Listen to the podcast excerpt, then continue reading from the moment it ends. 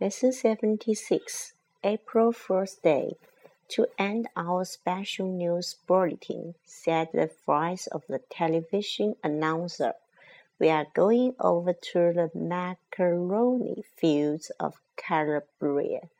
Macaroni has been grown in this area for over 600 years.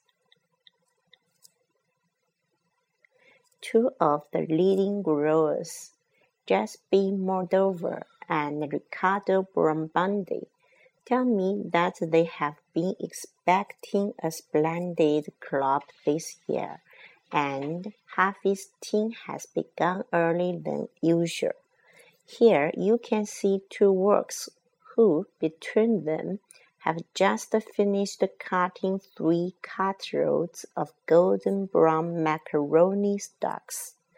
The whole village has been working day and night gathering and threshing this year's crop before the September rains.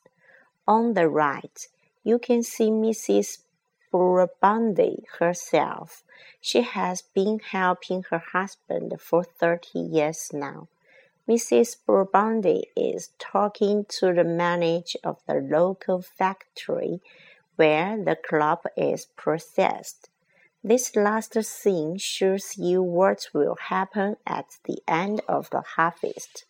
The famous Calabrian macaroni eating competition.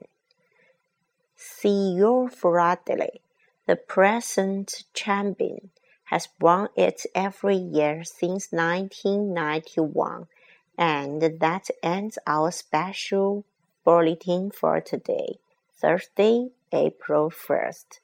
We are now going back to the studio.